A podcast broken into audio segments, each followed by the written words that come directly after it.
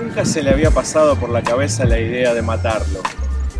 Tal vez desconocía el poder de sus manos, el padecimiento orgánico de sus uñas, esas insinuaciones esporádicas, su aptitud física para procrear una ínsula o tal vez un pez fuera del agua se pregunta por la altura de los edificios, por ese extraño color azul celeste de la muerte posible.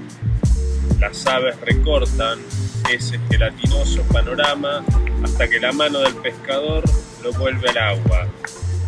¿Será otro ese pez que palpó otra muerte diferente a la que le espera una o dos horas más tarde en la boca de un pez mayor?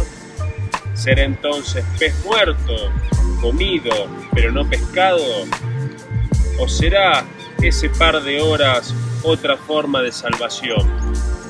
A esta hora los árboles del sudeste se duplican. El viento no se lleva nada. Cada punto de la tarde tiene miedo a la oscuridad. Cada palabra tiene su sombra. En un Güemes, terneros surreales tocan con pinzas de langosta delgadas capas de la muerte.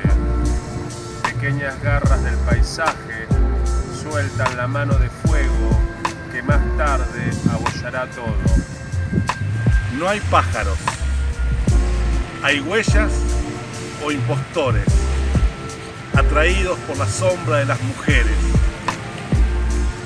Como en el sueño, toda palabra está en peligro. Poemas pequeños para momentos pequeños o grandes, depende del lugar donde se vea. Ley seca, sed que da sequedad, se queda.